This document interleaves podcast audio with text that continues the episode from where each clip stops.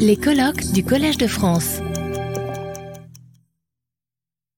C'est un grand plaisir d'être ici.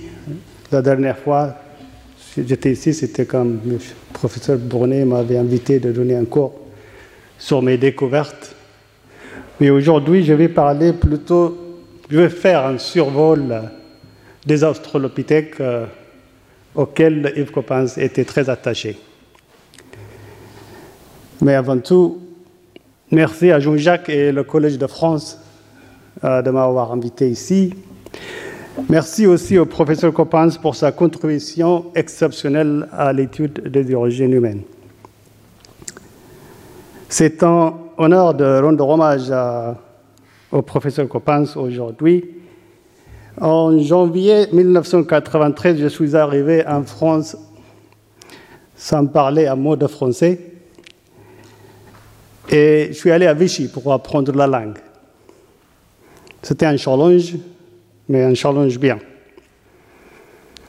Et trois mois après, j'ai écrit à Yves Coppens une lettre en français, en mars, je me souviens, lui demandant s'il pouvait me prendre comme étudiant. Et à ma grande surprise, il m'a répondu oui. Je ne sais pas si vous vous rendez compte, quand vous êtes à cet âge-là, après trois mois de français, vous écrivez et le professeur Yves Coppens vous répond. Résultat, mes travaux de thèse ont été supervisés par Yves Coppens et la personne aussi que j'admire, Denis Gérard, qui est présent ici, à l'Université de Paris, et je remercie tous les deux.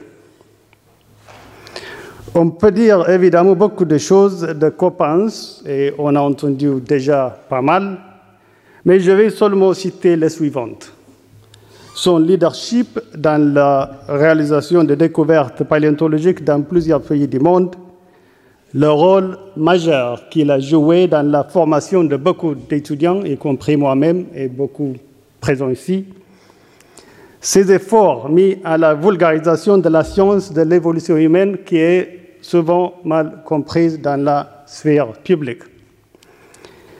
Et quatrièmement, ses engagements avec ceux qui ont le pouvoir afin que notre discipline au domaine trouve l'attention et le soutien mérité. Je sais que beaucoup d'entre nous, on est un peu timide de faire ça, mais c'est très important. Bref, Coppens était un scientifique chaleureux, généreux et engageant, avec une capacité à réfléchir et s'engager sur des grandes questions historiques, philosophiques et scientifiques. Nous avons donc perdu un grand penseur, un scientifique et un bon être humain. Mais aussi on trouve du réconfort sachant que son héritage vivra ma présence et celle de beaucoup d'autres ici est un exemple de cet héritage et continuité. On continue donc.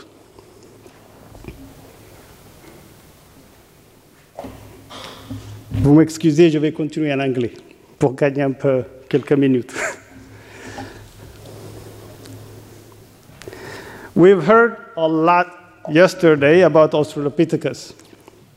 I will assume that you have enough detail, and I will present what I think is the current status of the genus Australopithecus, which was named almost 100 years ago.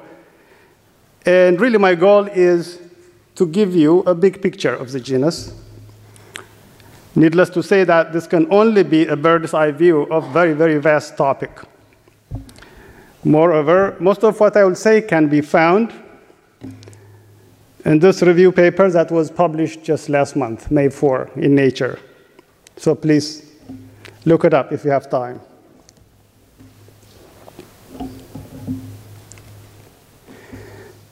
Australopithecus africanus was introduced to us in 1925 by Raymond Dart with the discovery of the Taung child. And Dart initially imagined Australopithecus as a flesh loving, bloodthirsty creature based on his idea of osteodontokeratic culture. He imagined Australopithecus as a big hunter, but at least a fierce scavenger. The depiction by Dart, however, was to change thanks to the work of Bob Brain, who demonstrated that Australopithecus was the hunted and not the hunter, not even a big scavenger for that matter, demonstrating that the hominins were brought into the caves by predators or scavengers.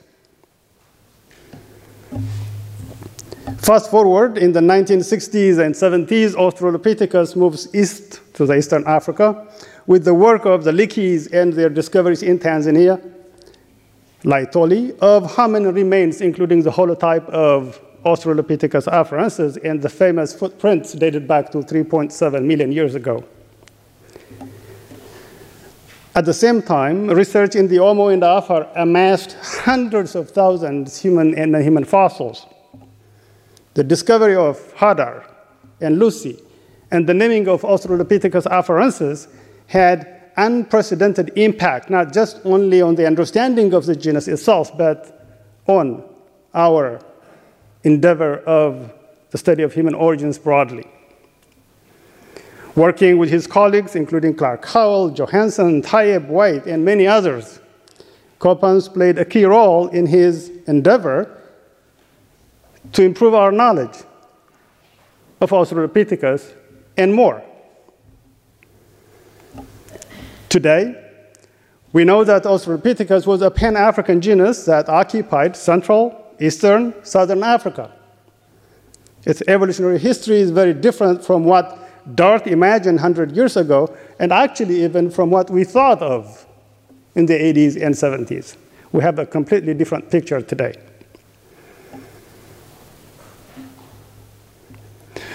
So overall, if I want to give you a caricature of what we thought, we know that in the Middle East, Lucy, Australopithecus afarensis, had a small brain, had a jutting face, but the foramen magnum was more anteriorly placed, suggesting bipedal locomotion. If you go down, the blades, shoulder blades were more chimp-like or gorilla-like. And when you go to the arms, they are more ape-like, curved fingers, long. If you go to the pelvis, however, it's human-like, as were the legs and the feet. So this is a quick depiction of what we thought of in the 60s and 70s.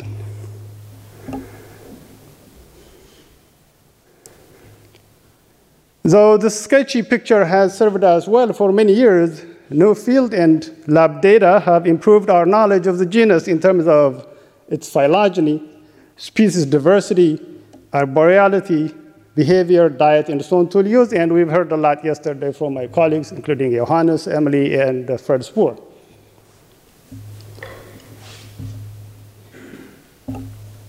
Today, we know that Australopithecus, at least in my opinion, ranged in age from 4.2 to 2 million years ago,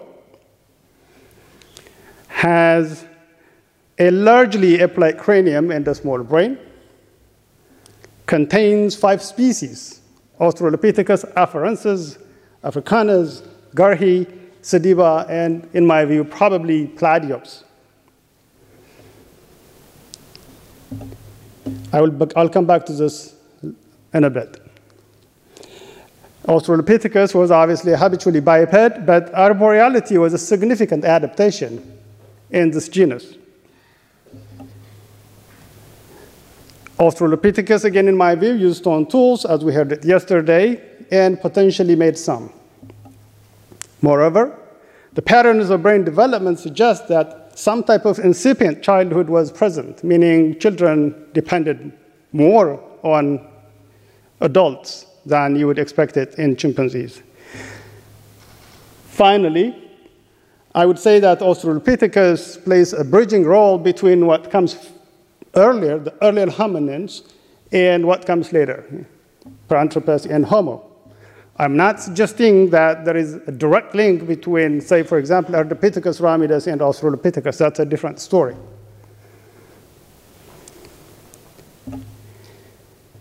So, based on current evidence, the direct ancestor of Australopithecus, in my view, remains very difficult to pin down.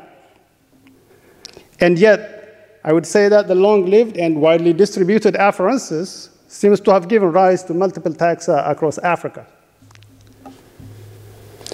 As such, there are five species, as I said earlier, Australopithecus afarensis, Africanus, Platyops, Garhi, and Sediba. The Burtele foot, which was nicely presented by my friend Johannes, is, I think, the strongest evidence for, the diversi for diversity around 3.5 million years ago, and could add one more species while also suggesting locomotor diversity in the genus. Yet currently, the foot is morphologically closest to Ardipithecus ramidus. And I know Johannes is working hard and thinking about this topic very carefully, and I await what he would say. Johannes, one option could be mix it with uh, Deyiremeda specimens and name a new species, no genus. so next, please bear with me as I explain this a little more. What currently is assigned to deyiremeda, in my view, could be included in afarensis. The two mandibular features currently used to diagnose deyiremeda relate to the lateral corpus halo and the position of the origin of the ascending ramus. That, in my view, are expressed variably in afarensis, but not to the extent that are seen in deyiremeda. And therefore, what they do is they push the known variation of afarensis a bit more, and the mandibular dimensions fall, in my view, just at the higher end for the range for afarensis. In fact, in a quantitative study, Fred Spoor concluded that Platyops differs more from afarensis than deyiremeda, noting that platyops possesses a more anteriorly positioned zygomatic process with a transversely flat and more orthognathic subnasal clivus, whereas deyiremeda has more inferiorly positioned zygomatic process and a slightly retracted dental arcade, but without the shortening of the anterior portion of the maxilla, and I agree with Fred. As such, only the position of the zygomatic process in the Deyiremeda maxilla is what seems to me to differ from afarensis, whereas platyops differ more, including in having a small external acoustic meatus and the absence of an occipital marginal venous sinus system, but especially its flat and orthognathic face, making it separate from Australopithecus afarensis. These observations show that the face of afarensis was highly variable and you can see it here. If you go from something like the, uh, the Deyiremeda specimen and 200 that are more prognathic all the way to the more vertical specimens like 1470, the variation is already high. Moreover, I think the name anamensis represents a junior subjective synonym of afarensis. The Alia Bay sample, which is attributed currently to Anamensis, shares features with afarensis at Hadar. Whereas the order Laetoli afarensis sample shares many features with Anamensis at Kanapoi. And this is really observation already made in 2006 by Kimbel et al. in their beautiful paper. And that would suggest that the combined hypodigm constitutes a single evolutionary species. It is difficult to draw the line between anamensis and afarensis. Again, this was appreciated by my colleague Bill Kimbel and his colleagues in 2006. Even one of the most diagnostic features, that is the orientation of the anterior symphysis region, goes from Kanapoi, which is inferior, posteriorly highly inclined, to the more vertical 417 and you find the anamensis-like orientation in Laetoli and some of the Hadar specimens.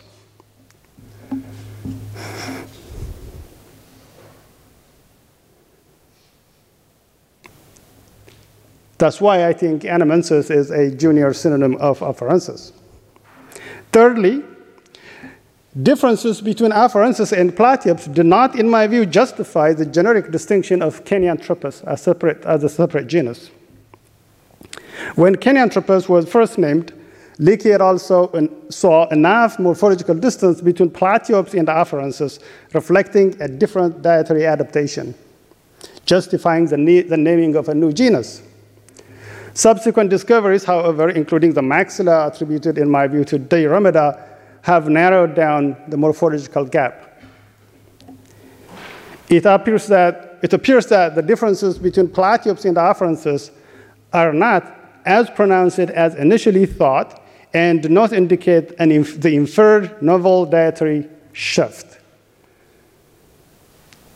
Meaning, in fact, if you look at this isotope data, to the extent that we can use isotope signatures to identify dietary adaptation, you will see that Anamensis, which is now in Australopithecus, is closer to Ramidus, whereas Platyops is similar to Afarensis.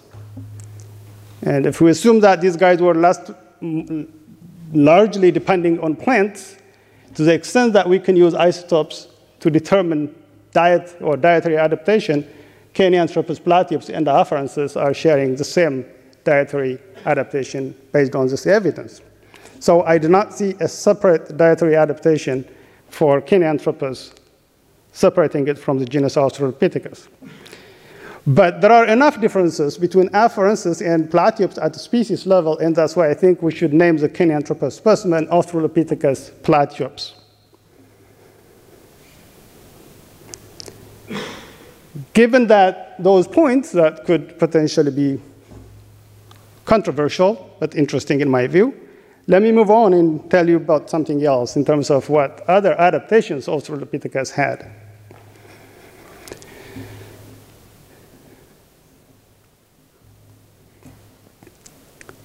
One of the important questions in Australopithecus, or as we try to understand Australopithecus, is had Australopithecus abandoned life in trees with the advent of habitual bipedalism? Let me say that this is a very old question. In fact, it was pioneered by some people in this room, Brigitte Tardieu, uh, Brigitte, uh, Christine, and a number of people from Stony Brook, Susman, Stern, uh, Jungers. We're asking this question because Australopithecus carries many ape-like features, especially in the upper part of the skeleton.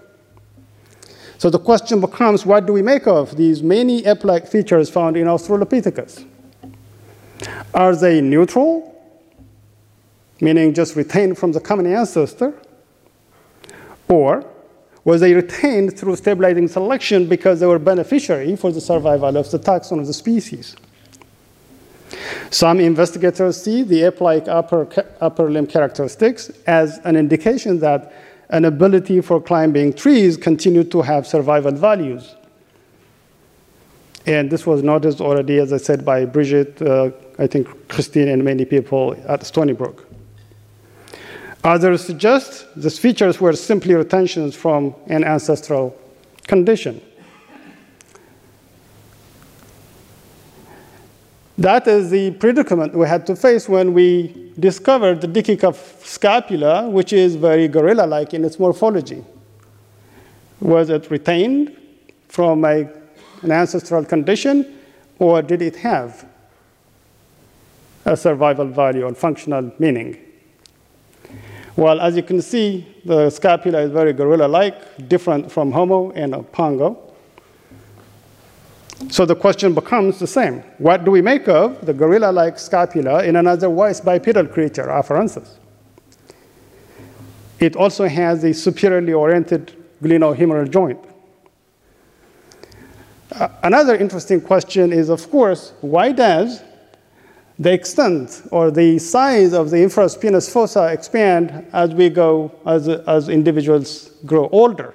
You have pan gorillas that significantly change the size of their infraspinous fossa, whereas Homo sapiens and Pongo don't do it.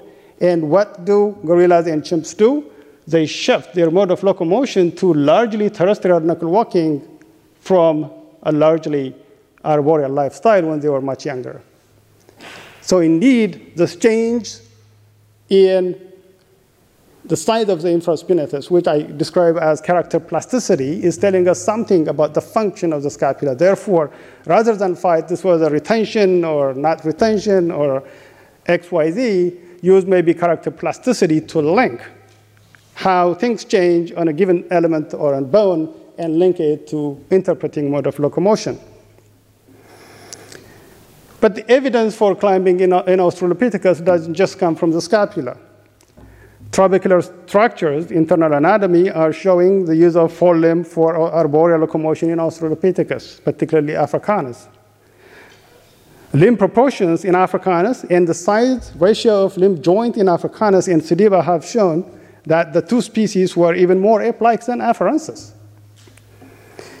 And as Fred showed it at some point, the semicircular canal system of the inner ear in Africanus and Afarensis uh, is also similar to what you see in apes.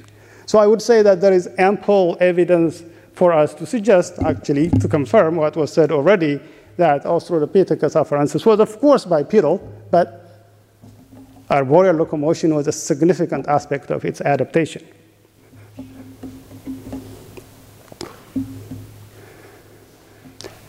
Another question that pertains to behavior is was there some type of childhood in Australopithecus? You know, by the age of three, over 90% of the adult brain is formed in chimpanzees, and in humans, under 50% is formed by age three. How about in Australopithecus? The use of novel imaging and uh, visualization techniques are revolutionizing our ability to address these complex behavioral issues. Using such methods, we explore brain development patterns in afarensis.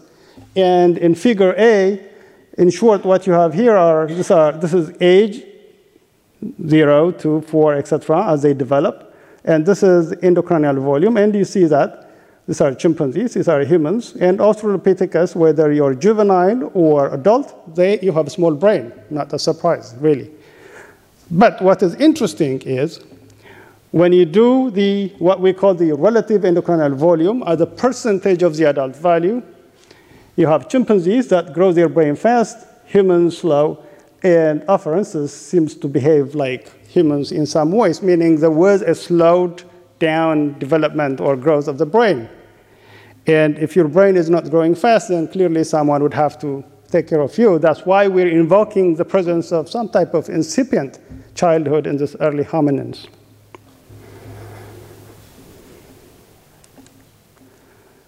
Another aspect, where is Shannon?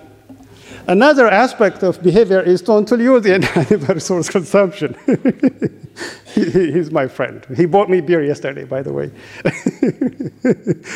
uh, is total use, as we heard it yesterday. The 3.4 million year old cut marked bones from Dikika suggest that afarensis occasionally used sharp edged stone tools and consumed animal resources. But the evidence is mute on frequency and type of stone tool use, as Shannon said it yesterday. What this discovery made is stir the pot, meaning it showed that that behavior of using sharp edged stone tools occurred, but we don't know at what frequency. The only way to say no to that is demonstrate that these cuts are indeed made by trampling, which is not yet demonstrated, or crocodile marks, which has not been yet demonstrated. So uh, I slightly disagree with my friend uh, Shannon. Equifinality has not been demonstrated. I can go give a lecture on this topic, but in short, that's the takeaway for me. And what is interesting is we're talking about Australopithecus afarensis, which was believed to be primitive. Remember, the paradigm when we published this paper was Homo the tool maker. Well, no. Australopithecus, the tool user, also works. In fact, as we have seen it yesterday, consistent with this, the discovery at West Turkana, Kenya, of the Lomekwian tools dating back to 3.3 million years ago that are technologically less sophisticated than the Oldowan tools show that Australopithecus, perhaps Platyops, had the ability to produce stone tools. But what is more exciting to me is this slide. I think we need to start to think beyond the cuts and beyond the stones. And that's why, working with my colleagues, Thompson, Curtis, Marean, and Carvalho, Susanna, we developed this new hypothesis known as human predatory pattern hypothesis. What this hypothesis does is the following. It separates the question of origins from the question of later elaboration. When you start a behavior, it's going to be very rare in the archaeological record. So it's important to have threshold one, where you will have some rudimentary stone tool use, but opportunistically, opportunistically exploiting animal resources. The Lomekwian technology is a good example in my view. When you talk about threshold two, then you have something like the Oldowan tool where you have complex stone tool making, but that meat consumption or animal tissue consumption is going to be more regular. So we should make distinction between the two. We have these iPhones today. If you go to the 19th century, you're not going to find the iPhones, but you cannot say there were no phones. So if you go back to three, four million years ago, don't be surprised if we don't find Acheulean tools or Oldowan tools. With that, I'm going to conclude that Australopithecus, whose direct ancestor remains elusive contains five species, Afarensis, Africanus, Garhi, Sediba, and Platyops. Afarensis is, in my view, the ancestor of several taxa, including Homo. Australopithecus species was habitually biped, but also practiced arboreal locomotion. Australopithecus occasionally used stone tools to supplement their diet with animal resources. Juveniles in Australopithecus probably depended on adults to a greater extent than seen in great apes. And that's what I call the new picture in the new stats of Australopithecus afarensis. And with that, I want to thank Jacques Collège de France again and Yves Coppens for his really unmatched contribution to the study of human origins and more. And I want to thank again Denis Geraads here, who, when I was a shaky student trying to learn French and paleontology at the same time, guided me through difficult times. Thank you, Denis. Retrouvez tous les contenus du Collège de France sur www.colège-2-france.fr.